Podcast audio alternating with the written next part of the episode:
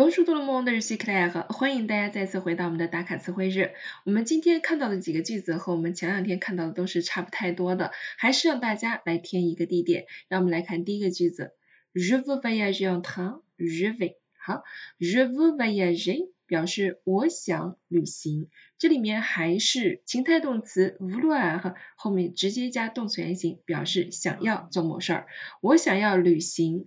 怎么旅行呢？后面加了一种方式，on train，也就是乘火车旅行。以某种方式出行呢，我们通常会使用介词 on 加上一个交通工具，这个时候名词前是没有冠词的，那我们就可以把 train 换成其他的交通工具。你还会说其他的交通工具吗？比如说 on avion，乘飞机；on bateau，乘船；on bus，乘公共汽车。En voiture 乘汽车，en métro 乘地铁等等。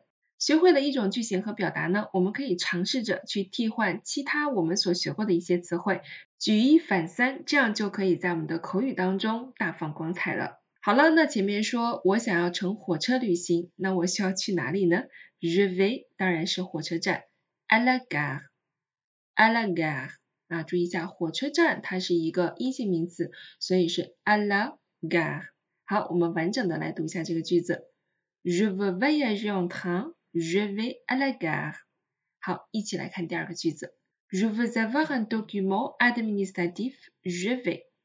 我想要有一份行政上的文件啊，administratif 我们翻译成行政上的、管理上的，document 可以翻译成文件、资料、材料都是可以的。那我需要去哪里才能获得一份行政上的资料文件呢？那这里我们应该填 Je vais à la mairie，Je vais à la mairie，mairie 就是市政府。